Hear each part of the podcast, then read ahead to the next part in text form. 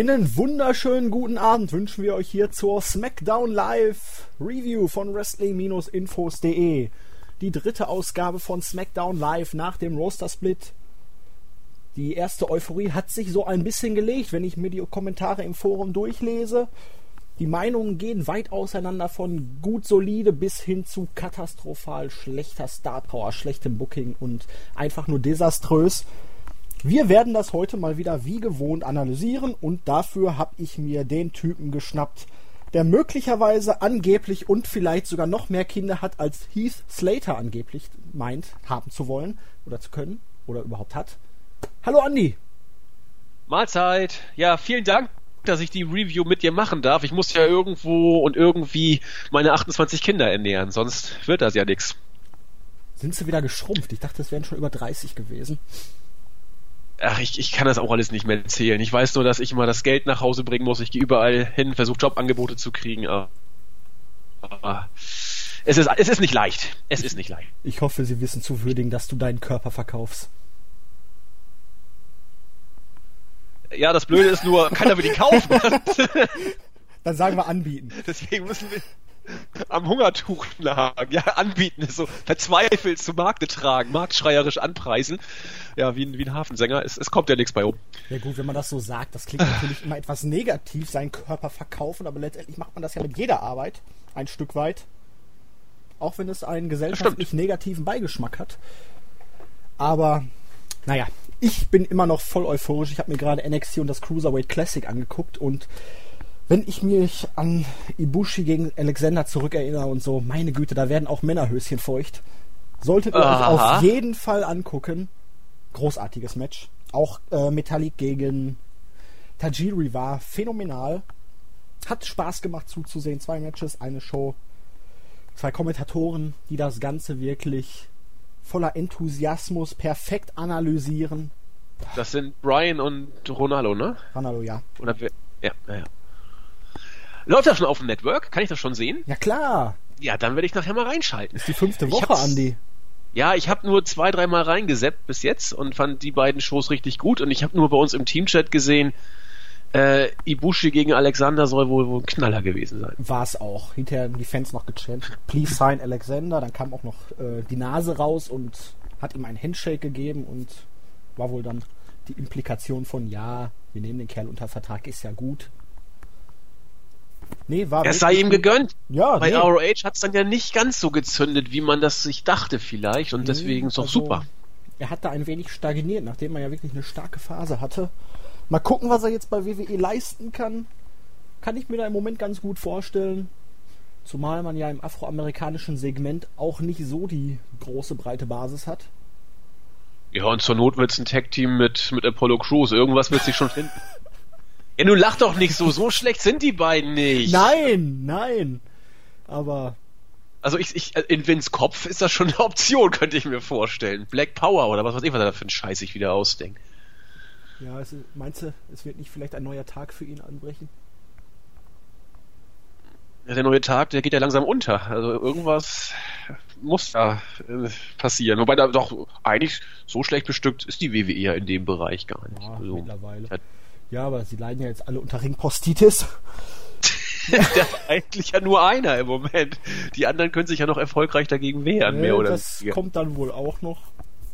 Warten wir es mal ab. Ich habe jetzt die letzten Tage mal ein wenig. Ich hatte irgendwas gelesen mit K-Fape und da kam mir dann so ein Gedanke. Vielleicht wäre es auch mal ganz interessant, deine Meinung dazu zu hören. Mittlerweile durch das Internet und so die, sagen wir mal, die meisten Leute wissen ja, Wrestling ist geskriptet, alles ist abgesprochen und der Großturn, da kam ja Mitte der 90er erst. Da habe ich mir so die Gedanken gemacht, hm, vorher wussten, sagen wir mal, fast alle Leute nicht, dass Wrestling geskriptet ist. Wenn jemand also Hulk Hogan beispielsweise im Fernsehen gesehen hat oder irgendwie bei einem WWE Live WWF Live Event, der sich dann gesagt hat, hm, ja, so möchte ich auch sein.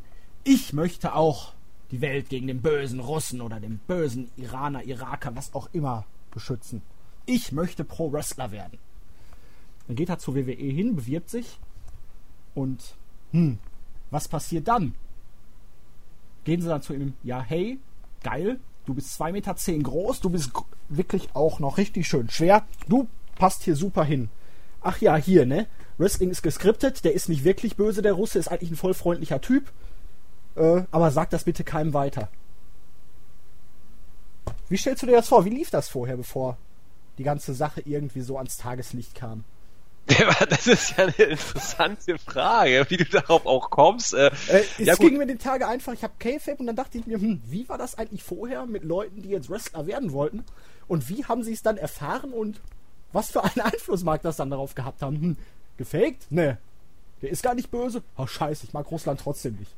Also, hm, ich glaube, dass äh, gewisse Leute auch schon bevor sie bei der WWF anklopften, erstmal schon äh, desillusioniert wurden, weil sie dann vielleicht mit Leuten gesprochen haben, die das selbst machen und denen dann irgendwann mitgeteilt wurde, ja, äh, ist alles gar nicht echt. Ja, und dann weiß ich nicht, je nachdem wie wie man heute so schön sagt, wie markig sie drauf waren, mag eine Welt zusammengebrochen worden sein. Grüße an Sixfold. Äh, zu, Welt zusammengebrochen sein, pardon. Genau, größer als Sixfold ein Mark. Und äh, dann haben sie entweder gelassen oder sie haben nach dem ersten Schock dann gesagt, okay, ist ja trotzdem noch toll und haben es dann weiter versucht. Keine Ahnung. Ich meine, K-Fape ist ja immer so ein, so ein Wort. Äh, jeder weiß doch, dass das nicht echt war. Also ich habe ja, ich bin ja zum Beispiel jemand, der auch schon vor den Mitte der 90er ein bisschen Wrestling geguckt hat.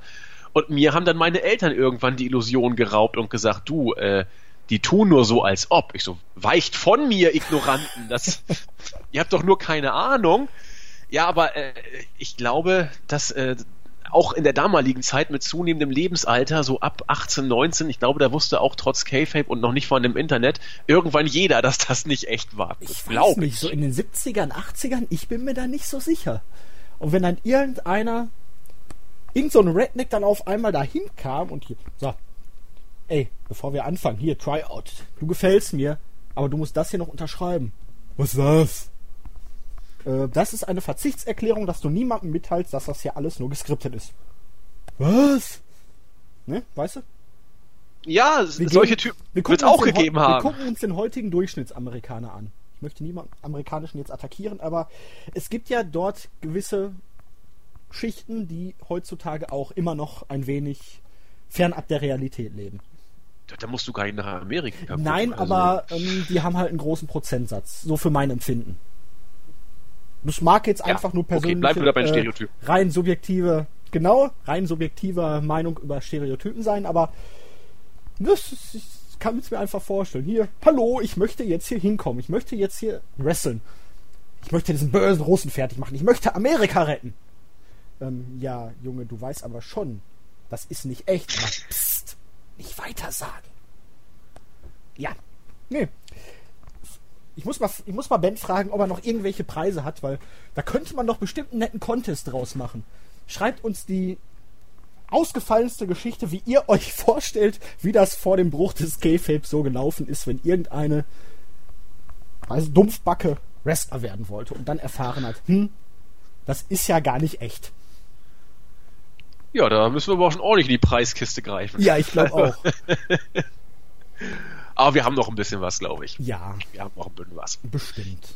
Ich glaube, du würdest jetzt keinem irgendwie was tun, wenn du diesen Contest jetzt einfach mal frech ausrufen würdest, Julian. Dann rufe ich diesen Contest jetzt frech auf oder aus und ich schaue mal, ob Nachrichten eingehen werden. Ich habe ja auch ähm, mein Postfach mittlerweile ein wenig aufgeräumt. Es können jetzt wieder Nachrichten eingehen.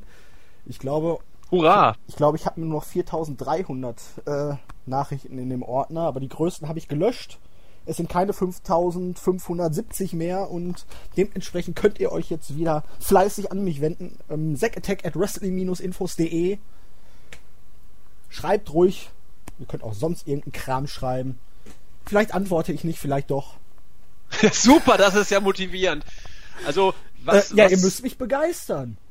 Ihr müsst mich begeistern was wir als Preis so ausloben. Im Zweifel wird es ein T-Shirt sein oder eine, eine DVD, DVD, vielleicht sogar eine Kollektion. Mal gucken, was noch unsere Archive hergeben. Vielleicht auch ein Bild einer Eiswaffel. Oder auch das. Schauen wir mal. Und ich glaube, jetzt haben wir genug abgeschweift, aber irgendwie, das ging mir durch den Kopf die Tage und ich dachte mir, das könnte man mal adressieren und mal so die Meinung anderer dazu hören, wie sowas vielleicht potenziell abgelaufen ist. Schade, dass Jens gerade nicht hier ist. Ja, das, das stimmt Das muss ich ihn mal die Tage nochmal darauf ansprechen. Aber wir reden hier heute über SmackDown. Und ich würde mal sagen, gehen wir in die Show rein oder hast du noch irgendwas auf dem Herzen? Nee, gehen wir rein mit Schmackes. Mit Schmackes. Für Schmackdown. Genau. Wir machen jetzt hier Talking Smack 2.0. Äh, bevor wir da mit anfangen, muss ich hinterher sagen, also diese halbe Stunde Talking Smack im Anschluss, ich war ja wirklich nie da für irgendwelche bekloppten Pre- und Post-Shows und WWE Network-Shows.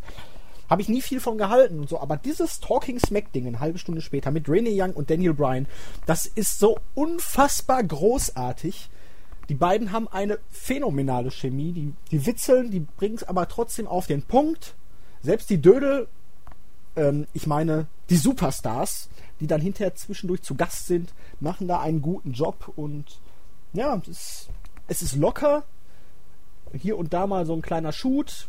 Brian redet sogar über Sachen außerhalb des WWE Universe und die jetzt nicht im Cruiserweight Classic stattfinden. Also, nee, ist gut, ist unterhaltsam, solltet ihr mal eine Chance geben. Und ist dann trotzdem immer noch kürzer als Monday Night Raw. Wenn man beides zusammen Mm, guckt. Das stimmt. Also kann man nicht ganz so viel falsch machen, wenn man mal so 25, 30 Minuten zu viel hat, auch wenn Zeit immer Geld ist. Aber SmackDown. Und ja, zunächst hatten wir Randy Orton, der bei Charlie Caruso war, die neue Interviewerin, die wohl schon sehr viele positive Kritiken geerntet hat. Und Ja, Alvarez ist geradezu begeistert. ja, Oh. finde sie jetzt auch nicht schlecht, muss ich sagen. Sie war Nö, ja- also. Erfrischend, wie soll ich sagen, äh, äh, unaufdringlich oder wie soll ich es nennen. Also Ja. ich finde find sie auch gut. Sie war doch, glaube ich, auch schon bei NXT, oder verwechsel ich die da wieder? Weil da ist ja noch eine andere, die ich ein bisschen nerviger finde.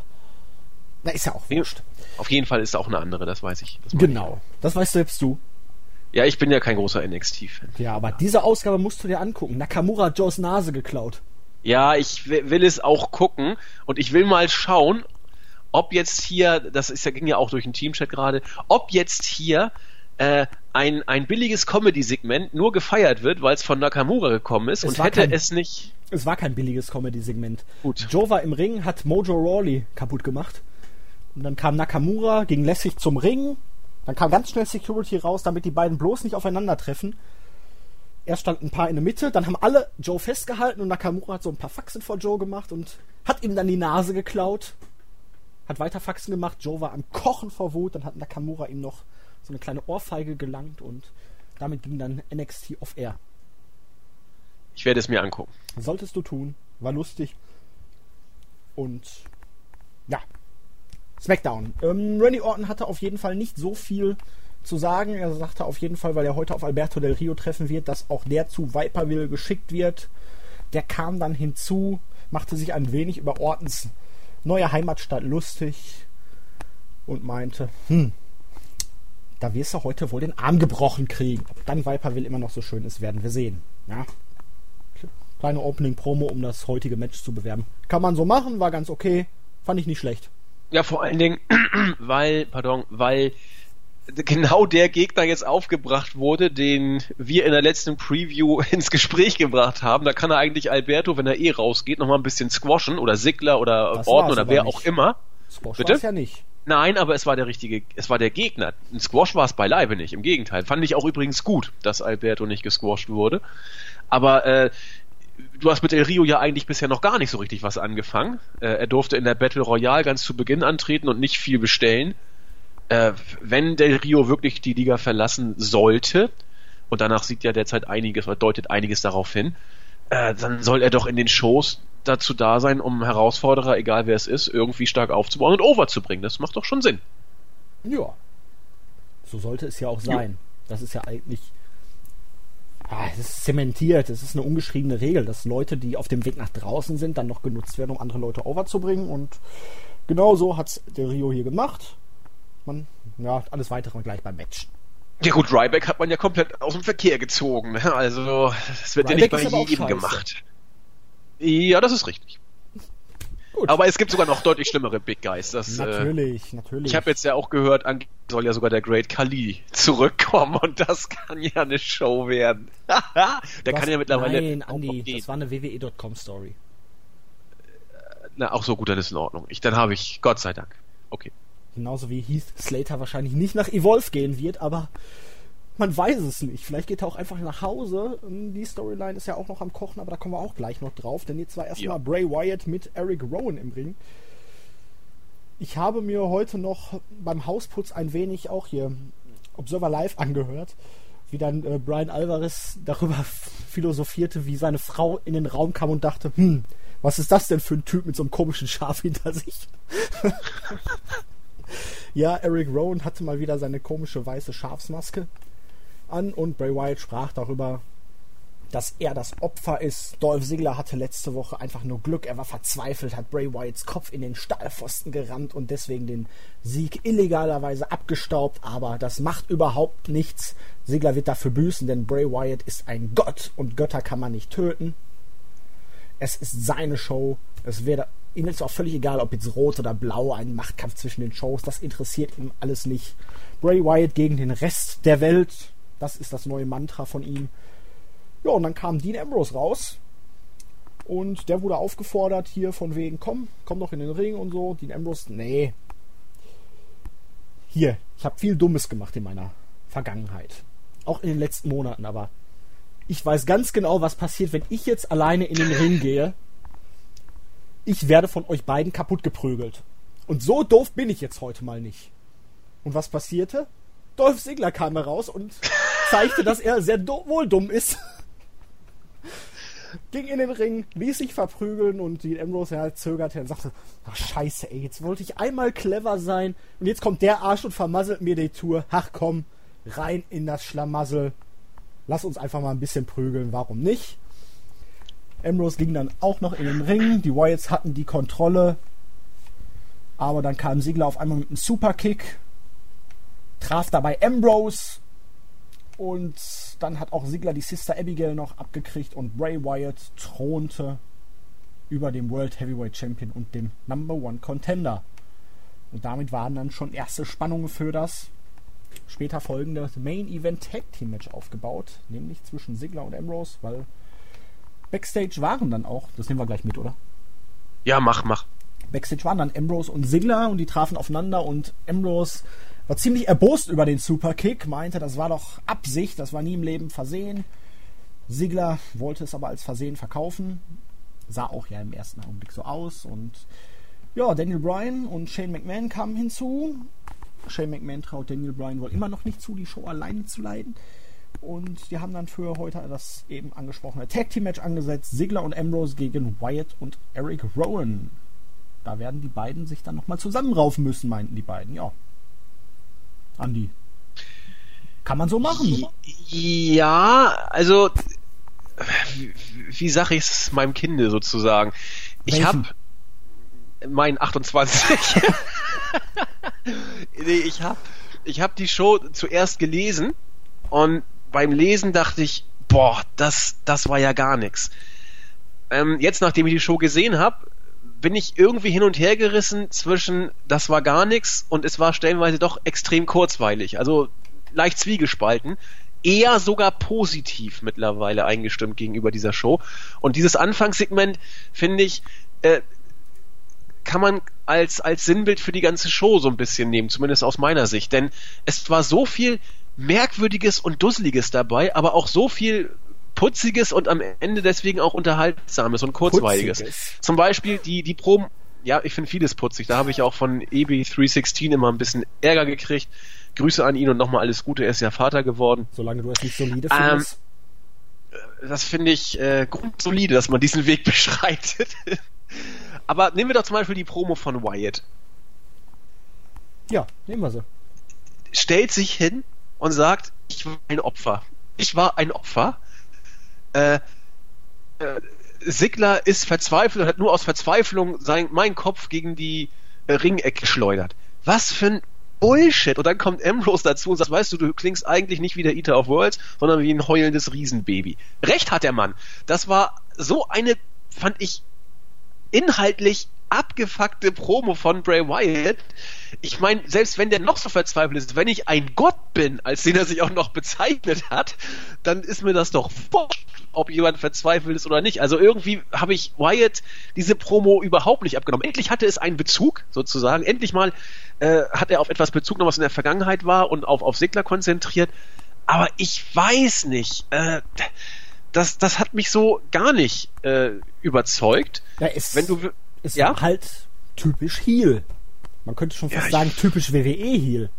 Also für ja, Wyatt hätte ich ja eher noch, ja. für Wyatt hätte ich noch gesagt, ja, du hast mich mit dem Kopf dagegen gesteuert, aber das war doch Teil meines großen Plans. Irgend so ein Unfug, aber, aber, aber doch nicht sowas. Also, oh. Äh, da, ja? Das wäre natürlich clever gewesen, wenn er gesagt hätte, das war Teil meines bösen, abgrundtief diabolischen Plans, weil ich herausfinden wollte, ob Sigler wirklich das Zeug hat, irgendwas zu leisten, ob er bereit ist, über die Schwelle der guten Szene hinauszugehen, ob er vielleicht sogar bereit ist, illegale Taktiken einzusetzen, um am Ende wirklich den Sieg einzufahren. Ist er es wert, dass ich mit, mit Genau, ich wollte gucken, wie und wie weit kann ich dich bringen, Sigler? So warst du ja früher nie. Jetzt hast mal, mal drüber nach, wozu ich dich getrieben habe. Irgend so ein Schwachsinn. Oder dass er irgendwie auch den Superkick und die Spannung gegen Emro schon andeutet. Ja, du wirst ja gleich sehen, was ich meine mit dem Plan. Oder irgend so ein Schwachsinn. Ja, das sollte ja Stattdessen heult sein. er rum, du warst verzweifelt. Was war ein Versehen? Der Superkick. Der sollte ja ein Versehen sein. Ja, also das, konnte er ja äh, das, das, andeuten, aber ich muss sagen, ja, äh, Dean Ambrose wächst immer mehr und immer besser in diese Rolle als World Champion hinein. Also letzte Woche, das war eine phänomenale Promo gegen Dolph Ziggler. Und auch hier wieder, von wegen hier ganz lässig, wie er da aufgetreten ist und äh, ich bin eigentlich cleverer. Ich bin eigentlich mittlerweile clever genug, um zu wissen, ich sollte nicht in diesen Ring gehen. Und auch hinterher dann die Tatsache, hey, Dirty Deeds gegen Sigler noch am Ende der Show, einfach um zu zeigen, ich bin der Champion, Payback is a bitch und Kollege, gegen mich keine Chance. Ja, auch, auch Ambrose war für mich in, in seiner Darstellung auch jemand, der mich, äh, dem ich zwiespältig gegenüberstehe. Auf der einen Seite hast du vollkommen recht, er kommt mittlerweile rüber und wächst in dieser Position als Champion wie, wie eine coole Socke, die er ja lange Zeit auch war. Das hatte er um und bei dem Match gegen Lesnar bei Mania ein Stück verloren. Ich meine auch, er hat es bis zum Titelgewinn nicht wirklich wiedergefunden. Der Titelgewinn kam, das habe ich damals ja auch immer äh, gesagt, zum, zum falschen Zeitpunkt. Der Zeitpunkt war irgendwie schon verpasst, was, was Dean Ambrose ähm, Popularität und Overness angeht. Aber er, er, er wächst jetzt in der Tat, sehe ich genau wie du, an dieser Rolle. Aber aber seine Promo fand ich diesmal trotzdem irgendwie merkwürdig, weil er einmal, wenn er wirklich so cool ist, dass er äh, gelernt hat und jetzt nicht äh, dieses Handicap-Brawl-Dings auf sich genommen hat, dann hätte er es nicht betonen müssen. Dann hätte er einfach nur da stehen müssen und sagen können, ja, red du nur.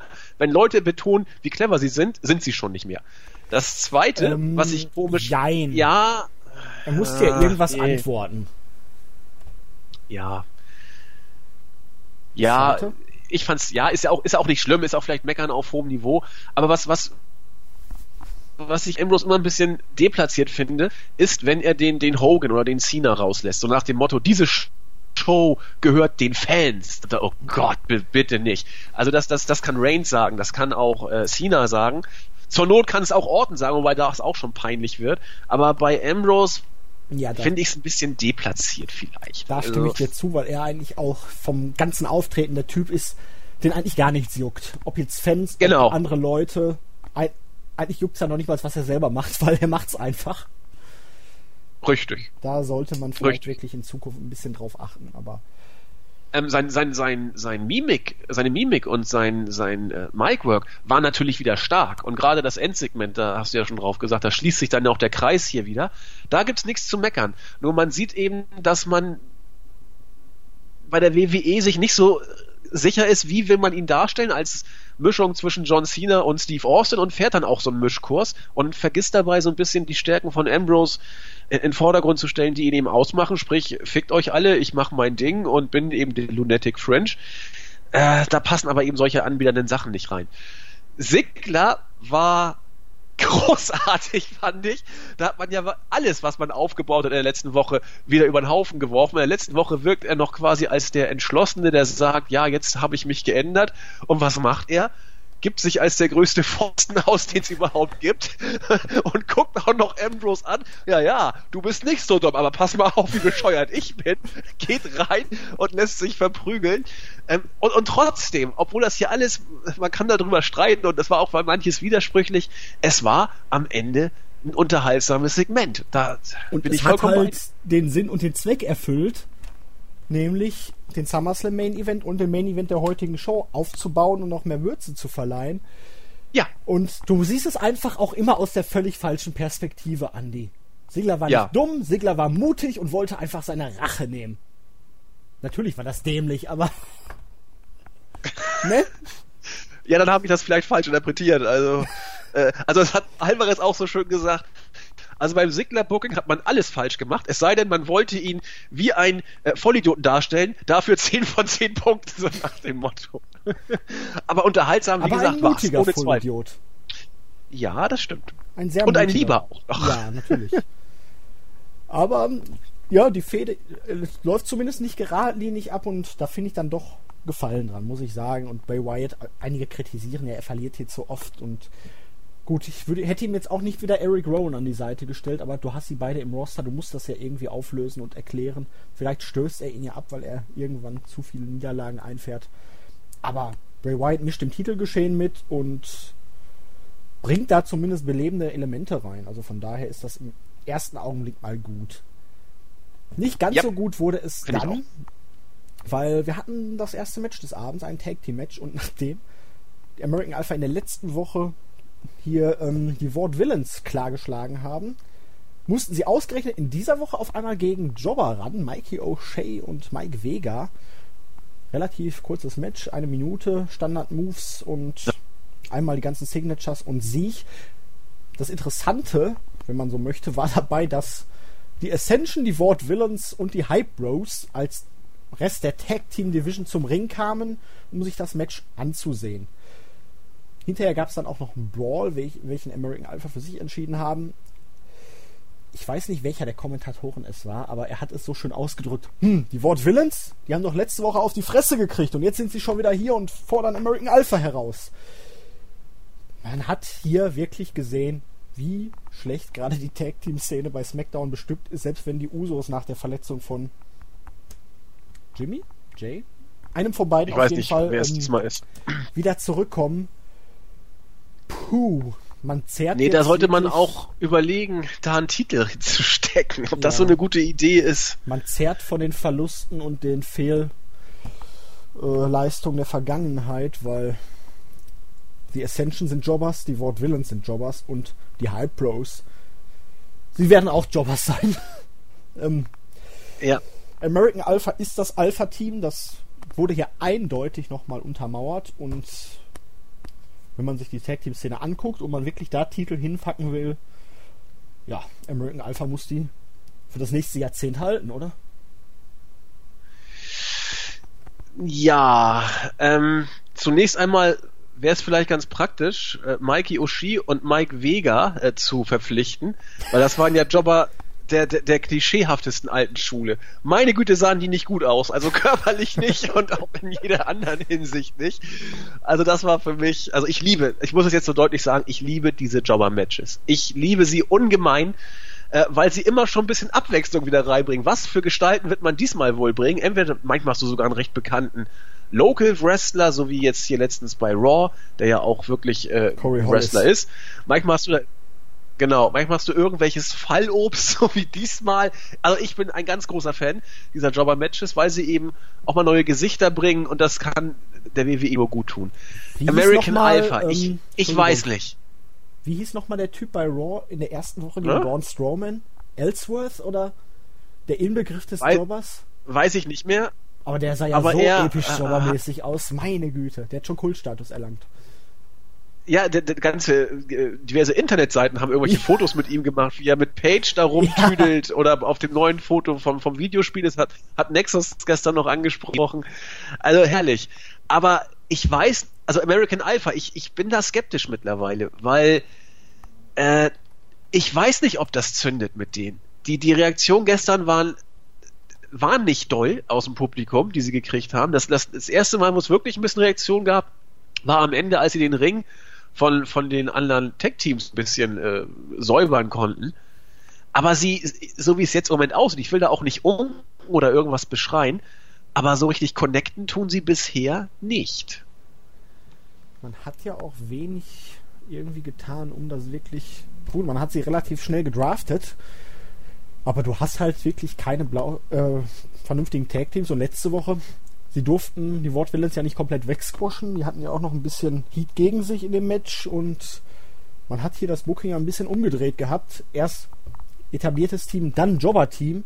Wirkte ein bisschen komisch, vor allen Dingen, weil die Etablierten dann jetzt wieder rauskamen, nachdem sie letzte Woche schon die Hucke vollgekriegt haben, um dann jetzt Ansprüche anzumelden, das Nummer 1 Tag-Team bei SmackDown zu sein. Also äh, da muss man aufpassen mit dem Booking, dass man sie nicht verheizt. Ja, ja, denke ich auch. Aber auch die Inszenierung vorher fand ich auch ausbaufähig, wie man sie dem Publikum näher gebracht hat. Das ist, ich weiß nicht. Und sie sind ja, denke ich mal, relativ unumstritten.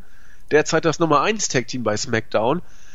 Also die Division macht mir so ein bisschen Sorge, äh, wobei es war ja richtig, äh, die anderen Teams, Ascension und Ward Villains und die Hype Bros da antreten zu lassen du musst ja irgendwas mit denen machen. Du musst ja versuchen, sie wieder irgendwie relevant zu machen. Ich weiß nicht, wie du es machen willst, wie du es schaffen willst.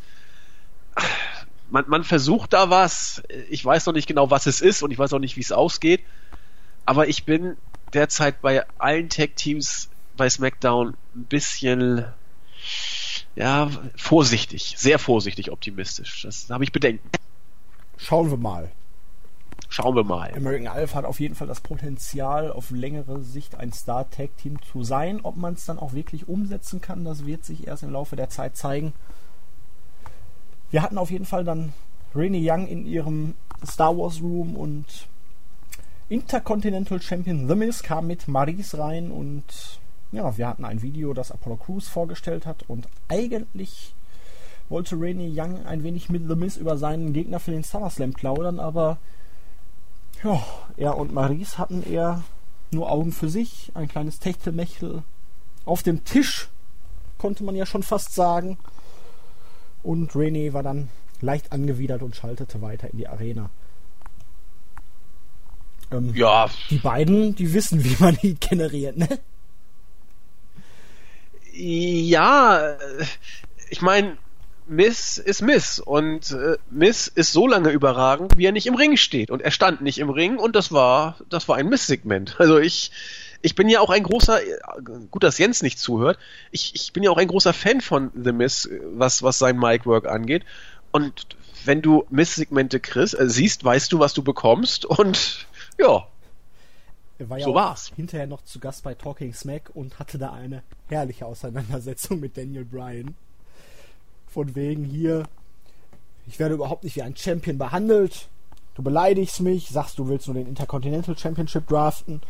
Und hier, ich hab dir den Intercontinental Championship beim letzten Pay-Per-View gerettet. Da meinte Brian so, ja, via DQ, du konntest noch nicht mal Darren Young besiegen. Es geht überhaupt nicht ums Gewinnen, es geht nur darum, dass ich den Titel bei SmackDown gehalten habe.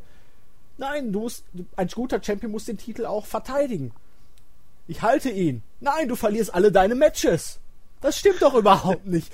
Doch, vor zwei Wochen gegen Randy Orton. Du hast verloren. Ja, und jetzt war ich überhaupt nicht mehr drin. Ja, weil du jedes Match verlierst. Und dann ging das die ganze Zeit so weiter. Boah, ich, es war amüsant, weil Mist dann auch wieder ankam. Hier, alles, was du weißt, das hab ich dir beigebracht. ich bin der Grund, warum du so erfolgreich in der WWE warst. Und herrlich. Ah, dann. Glaube ich. Glaub ich. Was, was trinkst du da Schönes? Wasser. Vorbildlich. Ja, natürlich. Ja, der, der, der Weihnachtspodcast wird ja wieder mit Glühwein über die Bühne gehen. Oder Aber so natürlich. Dann wurde es Zeit für den Running Gag von SmackDown Live, auch wenn es erst eine zweite Woche in Folge war. Ich glaube, es wird weitergehen.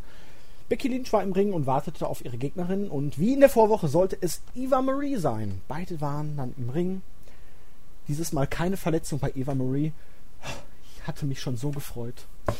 Und dann, ich weiß nicht, wie es passiert ist. Eva Marie hat sich halb nackig gemacht. Nein, irgendwie haben sich wohl die Stränge ihres Tops gelöst und sie musste ihr Oberteil festhalten. Der Referee kam natürlich dann vorbildlich mit einem Handtuch, um sie zu bedecken. Sie verschwand dann. Der äh, Ringrichter informierte alle, dass auf einer, äh, aufgrund einer Garderobenfehlfunktion das heutige Match nicht stattfinden kann.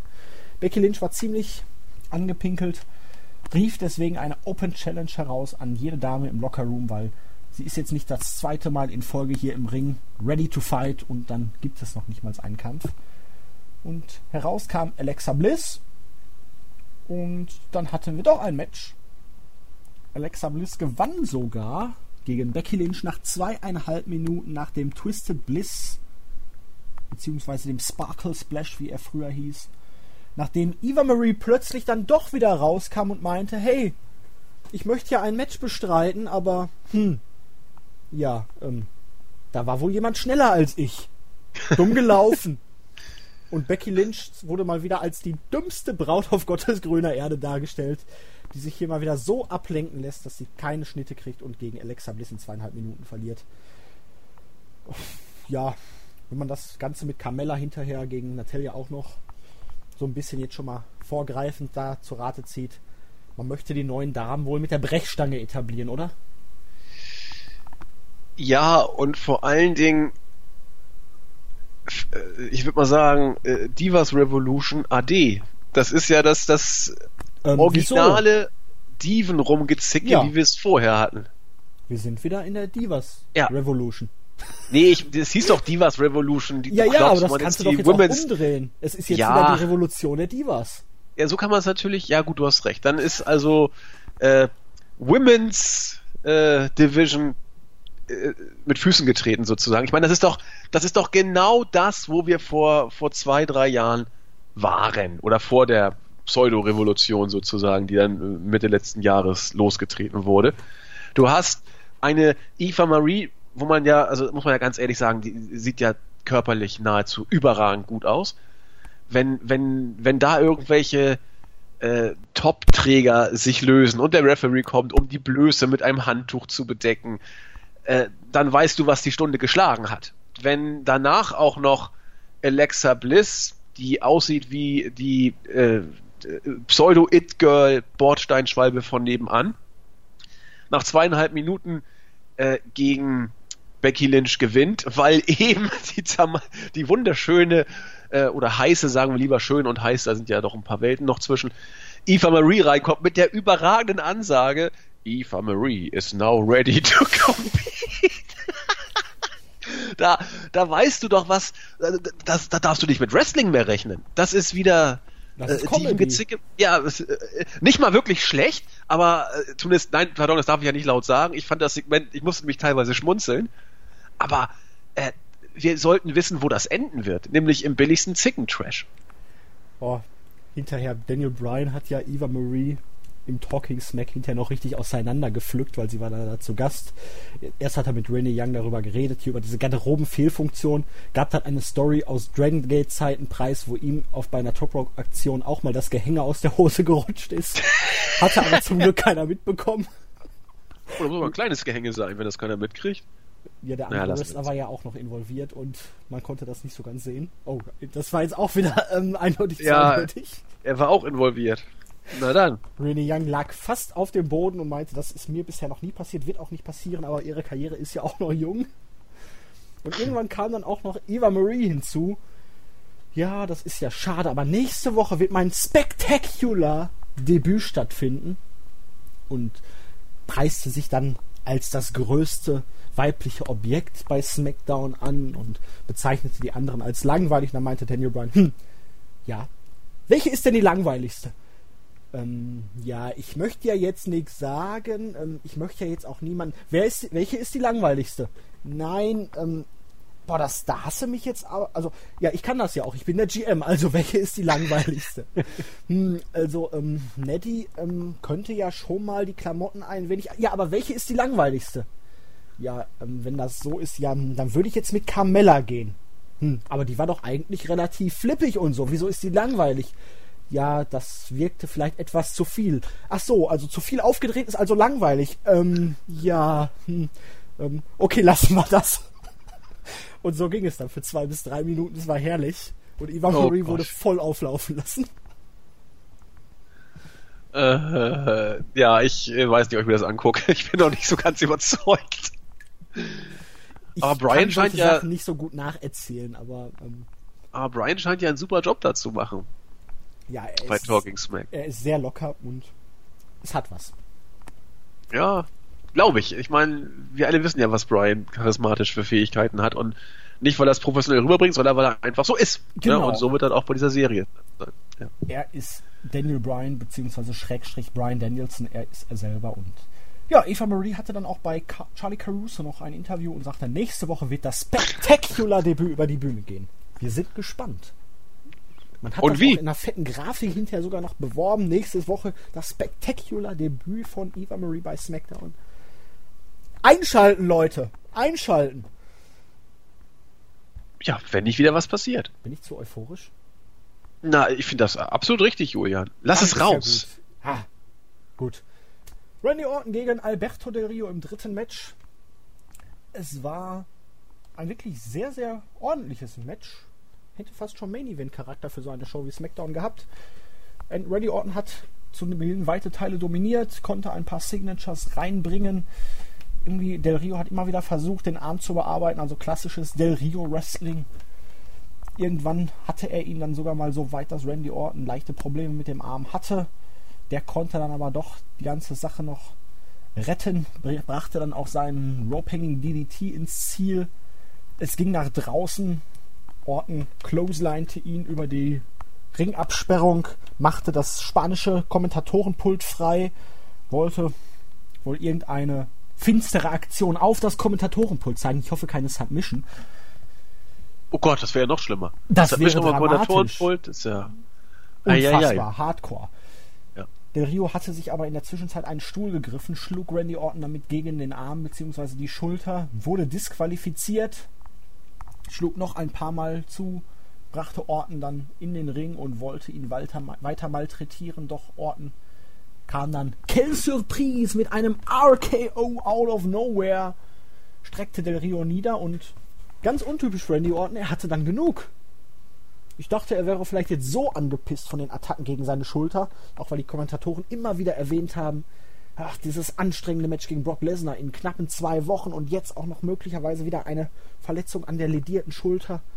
Da hätte ich gedacht, dass Orton jetzt Alberto de Rio völlig auseinanderpflügt, aber nein, Orton ist lieb geworden, ein AKO reicht, er war zufrieden und wir hatten ein wirklich ordentliches Wrestling-Match. Ja, Gut geworkt von beiden. Also pro professionell aufgezogen, auch, auch mit genügend Stiffness, in Anführungszeichen. Äh, ich, ich wusste immer nicht so genau, wie Del Rio solche Matches angeht, wenn er auf der Zielgeraden seines Runs ist. Aber er hat ja auch äh, einige intensive Moves genommen, also die, die Clothesline da über die, die äh, Absperrung außerhalb des Rings war ja auch nicht so ganz ohne. Äh, auch sonst ging's stiff zur Sache. Ich, ich bin jetzt nicht der größte Fan von Orton im Ring, ich bin auch nicht der größte Fan von Del Rio im Ring, trotzdem war das Match absolut in Ordnung, war, war ein gutes Match. Und ja, viel mehr muss ich dazu auch, glaube ich, gar nicht sagen. Dass ich nicht der größte Fan von Orton bin, ist ja auch bekannt. Äh, der RKO musste natürlich kommen, out of nowhere, das war ja auch klar. Ist ja auch richtig. Ich meine, wenn du den, das SummerSlam Match so aufbaust, muss Orton vorher so viele RKOs out of nowhere zeigen, wie es geht. Das macht er. Äh, und deswegen passt das schon alles. Ja, kann man so stehen lassen, ne? Ja, denke ich auch. Dann hatten wir eines meiner Highlights, auch wenn ich Rhino abgrundtief nicht ausstehen kann. abgrundtief nicht ausstehen. er war backstage und bereitete sich auf sein Match gegen Heath Slater vor, für den es ja heute um einen Smackdown-Vertrag ging. Slater kam dann auch hinzu und meinte, hier, Rhino, ähm, ich habe ja zwei Kinder, um die ich mich kümmern muss. Könntest du mir heute einen Gefallen tun, um und äh, das Match verlieren? Rhino meinte, nein, ich muss heute etwas beweisen, ich muss gewinnen. Ich wurde ja jetzt gewählt, ich weiß nicht äh, genau für welches politische Amt, Bürgermeister oder Stadtrat, irgendwie sowas, keine Ahnung. Und da kann ich es mir nicht erlauben, gegen dich zu verlieren. Slater meinte dann, ja, aber komm, ey, meine vier Kinder, ähm, das geht überhaupt nicht. Ich muss unbedingt gewinnen, ich muss meine vier Kinder ernähren. Und Rhino kam dann irgendwie, hm, Waren es nicht gerade noch zwei? Slater, nein, ich bin mir sicher, ich habe vier. Aber Rhino meinte, nein, ich kann dir nicht helfen und er ging dann weiter. Ja, geil war ja auch noch, dass dann irgendwie so eine Anspielung über den Pool wohl noch kam. Was hast du eigentlich für einen Pool äh, unter, also äh, in der Erde eingelassen oder, oder nicht in der Erde? Äh, Slater überlegt, ja, äh, nicht in der Erde. Aha, und da ist Rhino dann gegangen, so nach dem Motto, er wollte wohl angeblich, äh, er wollte vielleicht ja austesten, ob er überhaupt einen Pool hat und wenn er einen Pool hat, dann kann er so viel Geldprobleme auch nicht haben. Da er einen Pool hatte, sagte Rhino dann, nee. So, so haben es zumindest Alvarez und, und äh, Filthy Tom interpretiert. Das Segment, das war schon stark. Also Slater ist im Moment der heimliche Star von SmackDown oder auch ja von Raw, kann man fast sagen. Letzte Woche so war bei Raw auch. der Kerl. Ja, er ist ganz, ganz große Klasse. Und es scheint mittlerweile auch wieder die Fans offensichtlich ein bisschen zu realisieren. Äh, im, im, nachfolgenden Match hat er zumindest ein paar Pops dann endlich mal wieder gekriegt und, und, und diese Storyline scheint so ein bisschen zu zünden. Äh, Rhino hat das auch, die beiden haben, haben das gut äh, interagierungstechnisch gemacht, aber Slater ist derzeit der ungekrönte König von SmackDown. Ja, und ich hoffe, auch wenn das hinterher mit dem Vertrag nicht so ganz funktioniert hat aufgrund seiner stürmischen Wut, das wird ja, irgendwie noch zustande kommen. Und man schlachtet es jetzt nicht zu sehr aus, bis die ganze Sache wieder kalt ist. Ja, aber du musst es schon noch ein bisschen machen, weil. Ja, natürlich, jetzt nachdem eigentlich man den Vertrag hatte und Slater dann sich selbst darum gebracht hat später, da kommen wir ja gleich noch drauf. Aber ein, zwei Wochen, vielleicht auch drei, aber du darfst es halt nicht wieder über zu lange Zeit strecken. Das hat es ja auch, ich glaube, Nexus bei Raw schon wieder angesprochen, dass man manche Sachen zu lange ausschlachtet. Das darf man halt hier nicht machen. Man muss auf dem Höhepunkt praktisch dann mal gucken, dass man es wirklich mal dann wirklich auf den Kernpunkt bringt. Ja. Absolut. Ähm, ja, dann wurde The Miss von Scooby-Doo bestohlen und gekidnappt. Ja, da bin ich gespannt, Julian, was du von diesem Segment äh, gehalten hast. Also äh, ich habe als Kind wirklich Scooby-Doo geliebt. Ich habe die Zeichentrickserie verschlungen, aber ich finde The Miss als nicht kämpfenden Heel auch wirklich weiterhin richtig stark. Nur dieses Segment, das ist dann wieder diese Comedy, wo ich mir denke, die hat im Wrestling einfach nichts verloren. Das war jetzt, sagen wir mal, nicht ganz so schlimm wie hier die Sache mit ähm, Golden Truth bei Raw, aber nee, lass doch so ein Schmarrn am Bette sein. Ja, ich, ich, also ich frage deswegen, weil, weil äh, Filthy Tom das Segment sogar richtig gut fand. Und ich habe mich gefragt, wie, wie, wieso? ähm, das, ich wirklich, ich, ich, ich dachte, also The Miss ist ja nun, ich habe ihn ja in den Himmel gelobt, was, was seine Mic-Skills äh, und, und seine Backstage-Segment-Qualität angeht. Er war ja auch wirklich stets bemüht in diesem Segment, hat ja auch versucht, noch das rauszuholen, was man rausholen konnte.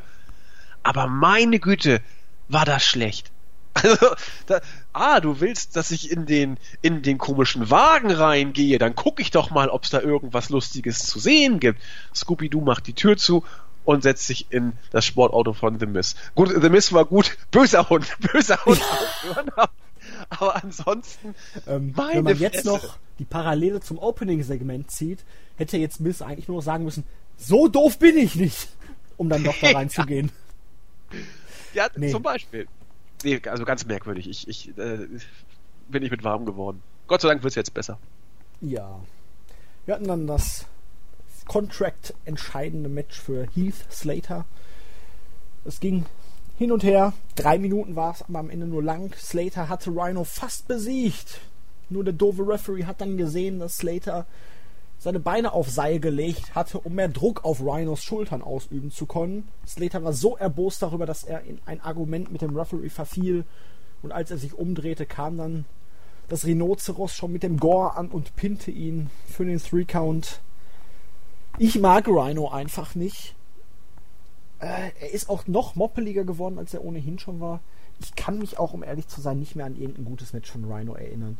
Ich glaube, wir hatten es ja letzte Woche schon, wo Jens es auch ansprach, wenn Rhino ein ordentliches Match noch gezeigt hat, dann war es wirklich nur noch mit Hardcore. Er zeigt auch wirklich fast nur noch Hardcore-Matches oder hat es zuletzt. Ich, ich weiß nicht. Also ich habe ihn ja bei NXT jetzt öfters gesehen. Ich habe ihn in den letzten Jahren auch vermehrt bei TNA gesehen Wobei das jetzt auch schon wieder eine Weile her ist. Er hat jetzt auch nicht so einen großen Namen und wenn er jetzt wirklich dann irgendein politisches Amt anstrebt und da wirklich dann reingewählt wird im Herbst oder was, dann ist er ja eh eigentlich weg. Gehe ich mal von aus. Keine Ahnung. Man Im braucht Zweifel- ihn eigentlich nicht, weiß ich Im nicht. Zweifel wohl schon. Aber für das, was, was es war, war es in Ordnung. Ja, also, aber ach, ah, ja, mich stört einfach Rhino. Das ist ja, du hättest ja jeden Das- anderen auch das- hinstellen können. Ja, das ist einfach also, eine subjektive. Das, das mag nicht objektiv sein, das ist einfach. Jeder hat so seine Figuren. Bei mir sind es Nee, wenn, wenn du ihn und nicht magst, wenn du ihn nicht magst, ist das im Zweifel immer subjektiv und nicht objektiv. Also, Ey, komm, wenn ich jemanden nicht mag, dann hat das gefälligst objektiv zu sein. Äh, genau, genau. Verdammt noch Ja. mal. Äh, objektiv gesehen fand ich das Match, wie gesagt, so wie es war, in Ordnung. Äh, Es hat seinen Zweck erfüllt. eben, und nur darum ging es. Es ging nicht darum, dass Rhino hier ein tolles Match zeigt. Das werden wir von Rhino auch äh, nicht zu erwarten haben, wie, wie du und Jens ja auch schon gesagt haben. Vielleicht darf er irgendwann mal äh, ein Stipulation Hardcore Match kriegen, kann ja sein. Aber ansonsten äh, ist seine Aufgabe, das Roster aufzufüllen und dass ein paar Leute sich an ihn erinnern. Das ist einfach so. Und äh, dafür war es in Ordnung. Jeder hat auch nur auf Slater geachtet, äh, wird er schaffen oder nicht. Oder besser, gesagt, jeder wusste, er wird es nicht schaffen. Die Frage ist nur, wie es diesmal vonstatten geht. Ja, wichtiger war eigentlich das Backstage-Segment, das dann mit da ihm kam. kommen wir ja gleich noch drauf, aber ja, Rhino ist eigentlich immer nur da, um irgendwelche Leute dann noch an die Nostalgie der ECW zu erinnern, weil die ECW-Chants, die gibt's ja dann doch immer noch mal wieder so leise. Auch wenn deutlich leiser von Jahr zu Jahr. Kennt Natürlich. kaum noch jemand. Aber apropos äh, Rückkehrer, die Sache mit Shelton Benjamin, die war ja auch ein Schuss in den Ofen, ne? Jo, Verletzung an der Schulter, keine Rückkehr, zumindest für die nächsten Monate. Operation schon erfolgt. Sollte man sich da irgendwie, ich weiß nicht, man ankündigen und dann erst die medizinischen Tests machen? Das wird Ja. reichlich unprofessionell. ja, so dusselig. große Company. Sehr, sehr dusselig eigentlich, das so zu machen. Weil gerade wenn man jetzt hier neue Leute verpflichtet, vor allen Dingen jetzt zuletzt für NXT oder aus der Indie-Szene allgemein, da hieß es ja immer, ne, Bestätigung erst, wenn alle medizinischen Tests durch sind, der Vertrag die, unterschrieben, die Tinte trocken. Und jetzt kündigt man jemanden an, der noch gar keine Tests absolviert hat und dann, ja, Schuss in den Ofen. Um Muss es man so sagen. Pokémon Team Rocket Style zu formulieren. Muss man so sehen. Gibt's keine Diskussion, ja. Bevor dann das Slater Backstage-Segment kam, hatten wir noch einen Einspieler der Wyatt Family und Eric, äh, Bray Wyatt hat dann seinem Tag-Team-Partner Eric Rowan befohlen, das zu machen, was er am besten kann: verlieren, äh, zerstören. zerstören, Entschuldigung, mein Fehler. Hm. Ich glaube, du hast jetzt einmal zu laut gelacht, weil du auf einmal tierisch leise geworden bist, Andy. Das ist aber schlecht. Ja. Nützt ja nix. Vielleicht musst du noch mal laut lachen. Und jetzt? Ist es besser? Nein. Bin ich jetzt besser zu hören? Leise, sehr leise. Ich glaube, du hast das Mikro getötet. Und wie ist es jetzt? Besser, Besser. besser. Jetzt Sehr, sehr komisch. Hm. Da Nee, ich habe mein ein bisschen dichter an den Mund geführt. Vielleicht liegt es daran. weiß ich nicht, da war die Stimmlage wohl, war die Tonlage etwas zu hoch vielleicht. Ich habe vielleicht den, den braunen Ton gefunden. Möglicherweise, weil du bist immer noch etwas leiser und dumpfer als zuvor, aber... Ah, warte mal, warte mal, jetzt mache ich noch einen Test. Oh, jetzt bist du wieder da, Jetzt bin ich wieder da. wo du Äh, vorher warst. jetzt immer noch da. Nee, jetzt bist du wieder dumpfer. Bin ich jetzt Perfekt. Jetzt Ja, ja, doch, jetzt da. Ja, natürlich. Natürlich. Ja Und gut. Ja, das gehört alles zum beabsichtigten Programm. Ähm, wir wollen jetzt ja auch keine Störung inszenieren, sondern einfach euch zeigen, hey, das ist live. Ihr hört zwar nicht live, aber das ist live. Slater war dann im Büro von Shane McMahon und Daniel Bryan, die erst noch darüber geredet haben, hey, meinte Bryan zu Shane, er hat zwar verloren, aber er hat sein Bestes gegeben und er kann jetzt nicht nach Hause gehen und seinen sieben Kindern erklären, dass er keinen Job hat, weil er repräsentiert ja das, für das SmackDown eigentlich steht. Leute, die sich anstrengen, die sich bemühen und die hier auch wirklich sein wollen. Dann kam halt Slater dazu und meinte, es ist mir scheißegal jetzt. Ich fühle mich verarscht.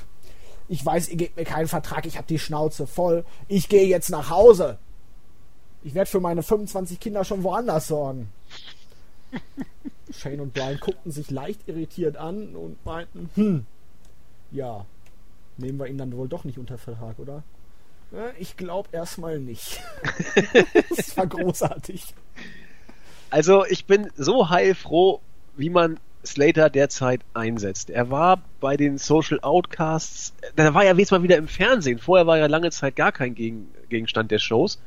Aber jetzt sieht man endlich, was, was, was er eigentlich für, für ein klasse Performer ist. Äh, seine, seine, seine Promo war jetzt ja auch schon wieder großartig, sein, sein Anschreisegment, wie sich die Kinder fast von äh, Segment zu Segment verdoppelt haben, von zwei auf vier, da gut auf sieben war nicht ganz mehr verdoppelt, aber immerhin. Äh, der, der, Kerl ist flotter als ein Kanickel. I, I, I, offensichtlich. Offensichtlich. Äh, was auch überraschend, und hier muss ich jetzt nochmal kurz äh, meine Bedenken von vor drei Wochen ein bisschen, zumindest zum jetzigen Zeitpunkt, relativieren. Brian und Shane funktionieren bisher, finde ich, überraschend gut, richtig gut zusammen äh, wie sie das mit SmackDown aufziehen. Vor allen Dingen Brian kommt besser rüber, als ich dachte. Freut mich riesig. Finde Shane nur etwas zu überpräsent noch. Ja, aber es ist noch okay, finde ich. Also es, es, ist weit von der Authority weg. Zumal ja, sie ja auch Face GMs sind sozusagen. Und das ist nicht leicht, das so rüberzubringen. Und ich bin bis jetzt von, von, von den beiden sehr überzeugt. Und wie gesagt, Slater, äh, der heimliche Star, glaube ich, unter den Smarks. Ja, definitiv ich fand ihn schon länger großartig. Er hat ja auch damals eigentlich, hieß es ja immer, er sollte einen Push kriegen, als hier diese ganzen Legenden immer wöchentlich nach Raw kamen. Da wurde er ja auch von Vader geplättet, hat von JBL da nochmal hier die Clothesline of Hell kassiert und da hat ja. man ihn ja extra gut so viel eingesetzt, weil er eben die ganzen Sachen auch gut zählen konnte, weil er sich gut als das Opfer verkaufen konnte. Nur dann wurde es irgendwie auf einmal ganz schnell ruhig, keine Ahnung warum. Also ihm hat auf jeden Fall der Roster Split jetzt schon geholfen. Ja. Schauen wir mal, wie es weitergeht. Ich hoffe, man verbockt es nicht, sondern stellt ihn dann wirklich mal irgendwie halbwegs seriös. Es muss ja keine hundertprozentig seriöse Rolle sein. Er spielt diese halbe Comedy-Nummer ja wirklich großartig. Aber zumindest im Ring halbwegs seriös als Mitkader. Das hat er sich einfach verdient. Ja, ich, ich befürchte zwar nicht, dass es so weit kommt, er ist ja jetzt schon quasi als der totale Geek, der sogar beim Draft übersehen wurde. Sogar Curtis Axel wurde noch vor ihm gedraftet, sozusagen. Ja, als letzter, ne? Überhaupt gedraftet. Ja, genau, richtig. Äh, ich, ich weiß es nicht, zumindest ist er sehr, sehr präsent. Das freut mich. Er kann wirklich sich zeigen und zeigt auch, was er kann. Ob ich, ob wir ihn mal irgendwann Richtung Midcard oder sogar IC Championship sehen, der Zug ist, glaube ich, tatsächlich abgefahren. Ich würde es ihm wünschen, äh, bin aber im Moment einfach nur froh, dass er das zeigen kann, was er kann. Ja, dann kam Carmella heraus und legte ihren typischen Heel-Entrance hin. Sie soll ja Face sein, Andy. Ja, was soll sie denn sein? Gut, gut dass du es ansprichst. Äh, eine Face-Bitch aus New Jersey. Ja gut, klappt nicht. Ja, aber sie kommt hier halt wirklich Crestfallen, ich hoffe, du hörst das jetzt, ziemlich arrogant und bitchig rüber, weil Crestfallen findet sie ja weiterhin gut. Äh, Habe ich auch gar kein Problem mit. Ähm, ich verstehe es nur nicht. Nee, ich auch nicht. Weil das wirkt einfach hier, gerade jetzt im Main-Roster, wo gerade bei den Leuten, die jetzt in der Halle sind, sie viele ja doch noch nicht so wirklich kennen. Und sie kommt da raus und spielt sich auf, als wäre sie jetzt hier boah, die heißeste Braut und hey, ich kann Trash talken und ich bin super geil. Ähm, da freut man sich doch, wenn Natalia dann von hinten kommt und sie eine überzieht.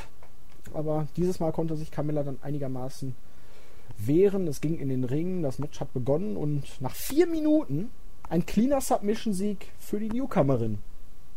Wow. Ja, genau, gegen Nettie. Da weiß man auch, äh, Stichwort. Mit der Brechstange. Ja, Stichwort Diven. Also, lass uns mal ein bisschen über Carmella sprechen, auch über ihren Entrance. Ich habe mich wirklich gefragt, zuerst, was sie sein soll. Ich konnte es für mich nicht beantworten. Dann habe ich mich gefragt, ob sie damit overkommen könnte. Also, weil ich zuerst wirklich genervt war und dachte, was soll denn dieser Scheiß jetzt? Kommt sie raus und erzählt irgendwas? Naja, vielleicht, äh, wenn man es nur ein paar Mal hört, gewöhnt man sich dran und entdeckt dann auch vielleicht Sachen, die man zuerst nicht sieht und nachher findet man es irgendwie toll, weil diese Person irgendwas hat. Ich habe es bis jetzt bei Carmella noch nicht gesehen. Sie, sie ist äh, dafür, dass man sie irgendwie knuddelig finden kann, so nach dem Motto, ja, red nur, du kleine, arme, süße Maus, so wie bei Daniel Bryan, der ja als Heel, den musste man ja einfach knuddelig finden, sozusagen. Dafür ist sie zu hübsch und zu arrogant, als dass man so mit dieser äh, Sympathieschiene bei ihr kommen könnte. Ich weiß nicht, was ich von Carmella zu halten habe. Ich, ich, ich muss es abwarten. Bis jetzt hat sie mich nicht so richtig überzeugt. Ja, das kann man, denke ich, so stehen lassen. Match war jetzt auch. Es war okay.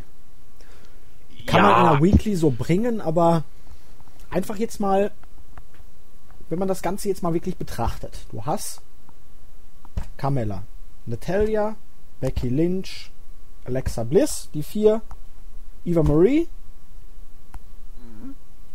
Und oh, das war's doch schon fast. Naomi hast du, glaube ich, noch. Okay. Vielleicht auch noch eine, die ich jetzt übersehen habe. Du hast sechs oder sieben Damen. Und ja, ein Viertel der Paarung hast du ja jetzt schon weg. Ja, das, das wird auch so weitergehen. Ich meine, wenn du so wenig Mädels im Roster hast, dann äh, sind die ziemlich schnell durch die Paarung. Ja. Ja, man hätte es natürlich jetzt auch die neuen erstmal auch wieder mit Jobber-Matches, wollte man vielleicht nicht zu viel machen, aber das wirkt jetzt schon sehr Brechstange und irgendwie hast du jetzt, zumindest jetzt hier schon mal vier Damen, die eigentlich auf einem ähnlichen Level performen. Ja. Ja, und das ist auch, ich wiederhole mich da, das, das ist auch nichts, was irgendwie Competition oder irgendwie Revolution, das wird, das kann das auch gar nicht anders gehen. Ja, und, und so wird's auch weiter. Es muss so weitergehen. Es, das Wrestling und sowas kann da kaum im Vordergrund stehen. Du hast hier die äh, arrogante äh, eine Zicke, dann hast du die, die sich darüber lustig macht, dass die anderen so einen komischen, ich weiß gar nicht, was Nettis Anzug da darstellen soll, auf jeden Fall so ein komisches Dingen. Die fühlt sich nicht respektiert, weil sie hat ja einen Namen. Mi, mi, mi, mi, mi. Dann hast du da die komische Rothaarige, die da diverse Probleme in ihrem Leben hat. ähm, Divas Revolution, sage ich nur.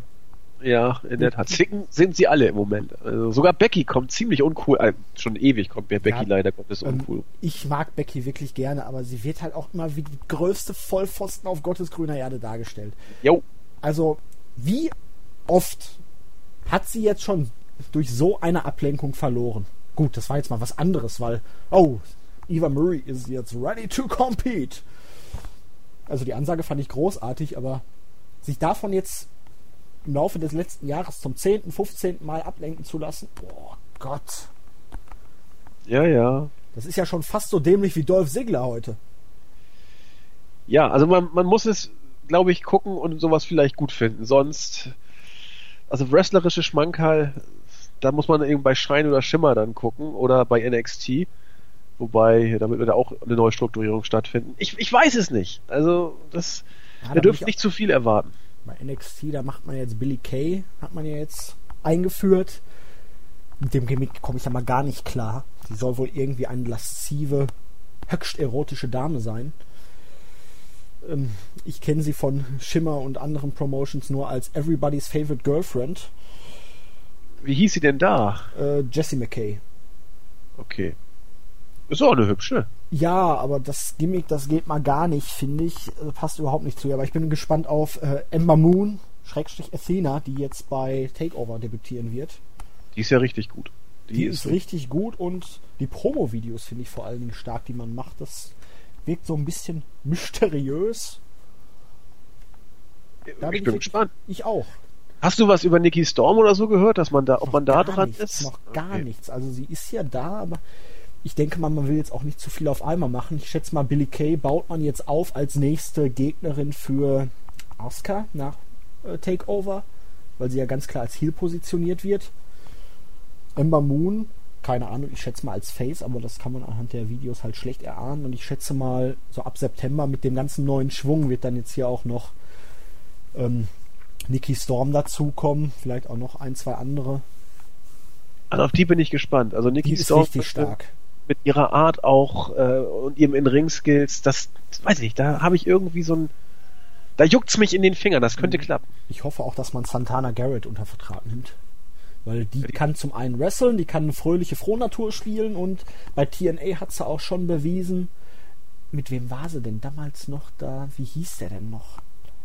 Ah, Komme ich jetzt nicht drauf. Auf jeden Fall hat sie da eine psychopathische Biatch gespielt.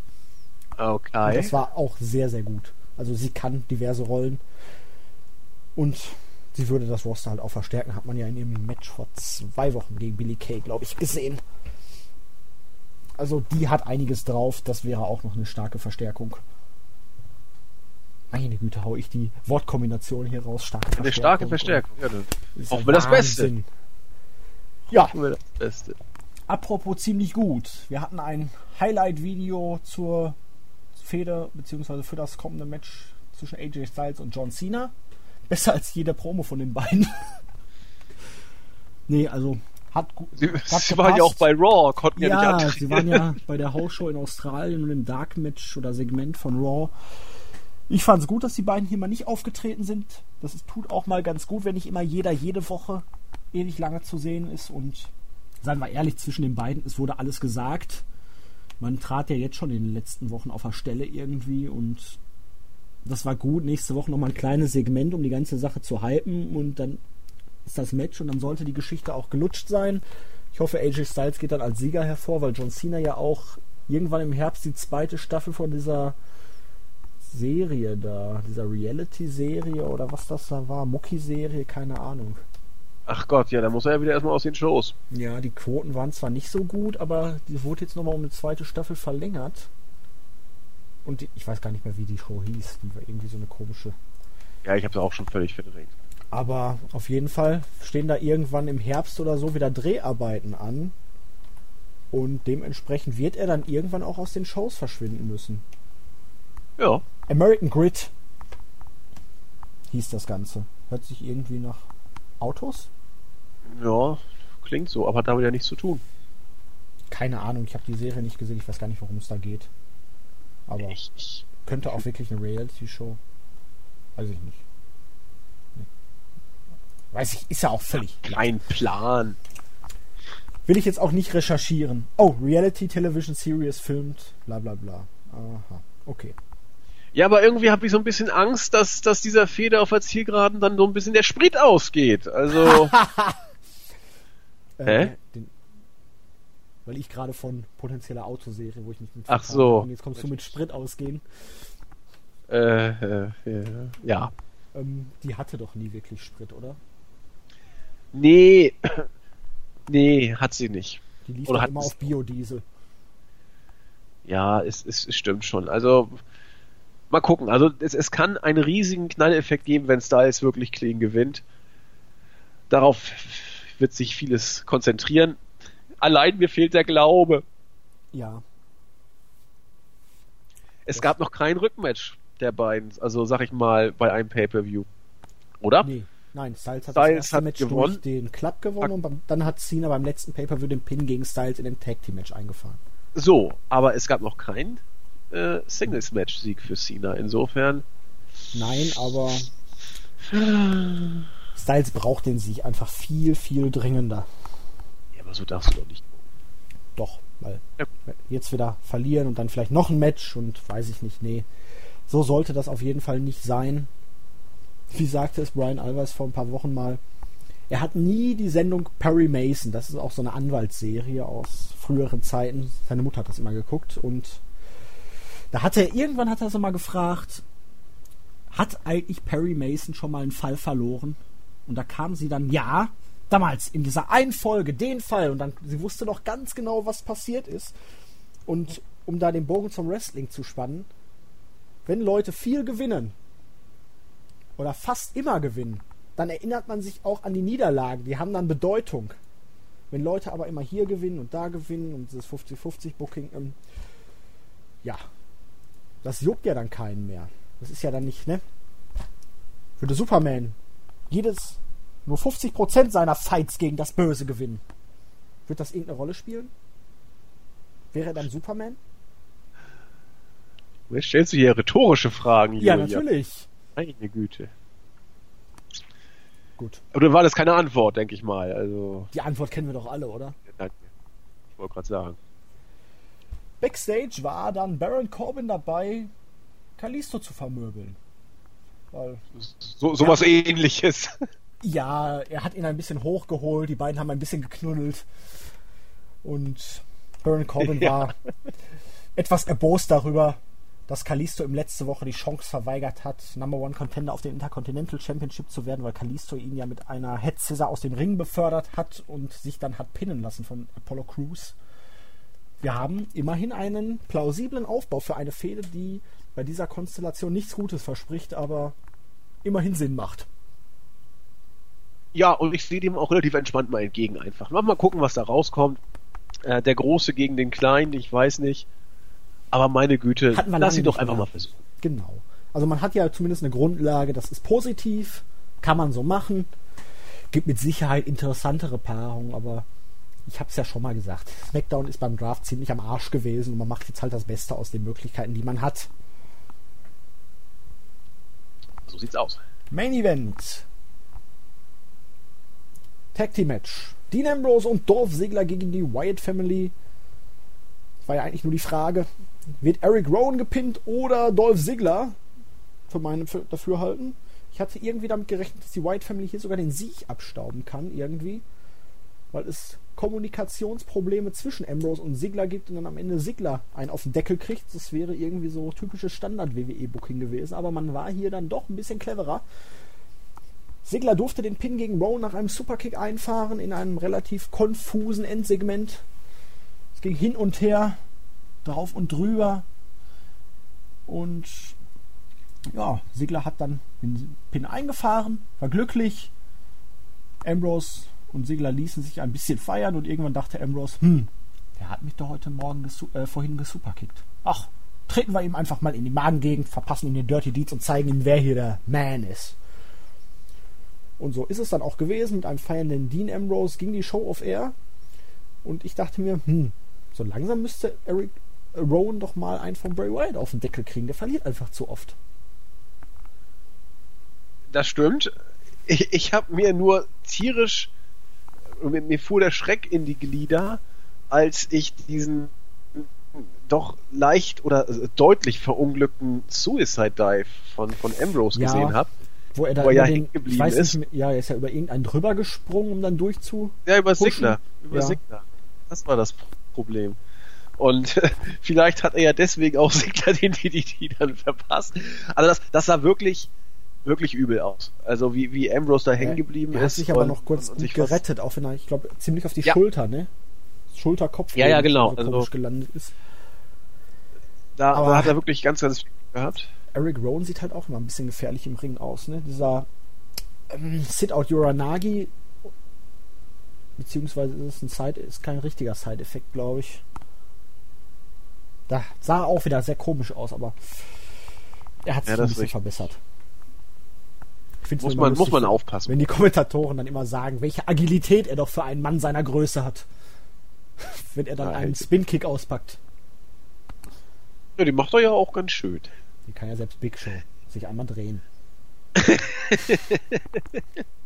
du sag doch, mach doch nicht immer alles schlecht. Mach ich doch gar äh, nicht.